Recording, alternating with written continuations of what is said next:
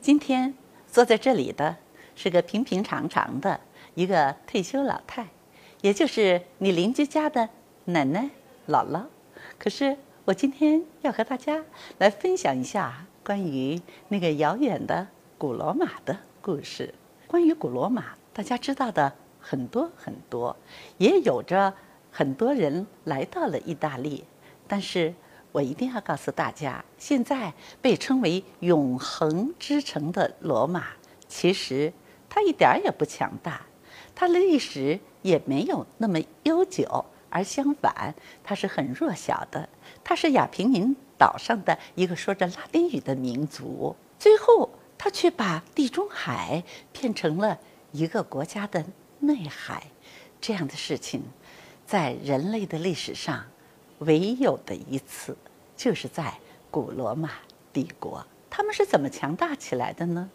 说来有趣，罗马人他们是一个非常非常善于学习的民族，谁好他就跟着谁学，而且他们是一个很迷信的民族，因为他们想着，如果他把别人的神供养得更好，他一定会给自己带来好运。所以呢。可爱的罗马人见神就拜，不管是波斯的，还是不管是埃及的。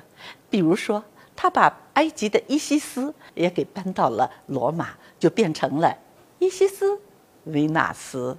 当罗马人终于把地中海沿路的所有的这些神都请到了罗马的时候，他拥有了一个帝国，拥有了。一个世界，而这个世界不是说以强迫，不是说你要和我一样的信仰，而是说你的神我对他更好。罗马人就是以这样的宽松的宗教的政策而获得了这个世界。实际上，在非洲、在亚洲都有很多保存的非常好的古罗马的遗迹，因为罗马人。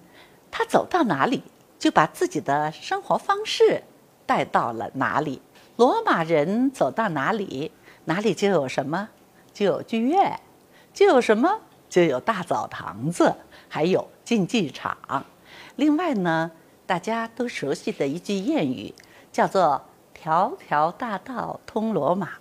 罗马人的军队走到哪里，他的道路就通到哪里。实际上。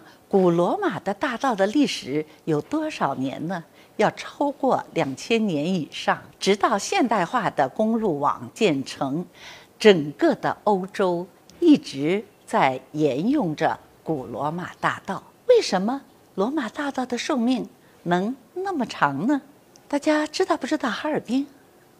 哈尔滨有一条路，那条路就是在泥沼上头建成的。当时的俄国人就是用的意大利人筑路的方法，它不是用石块儿，而是用石柱紧紧地排列起来，形成了一个拱形。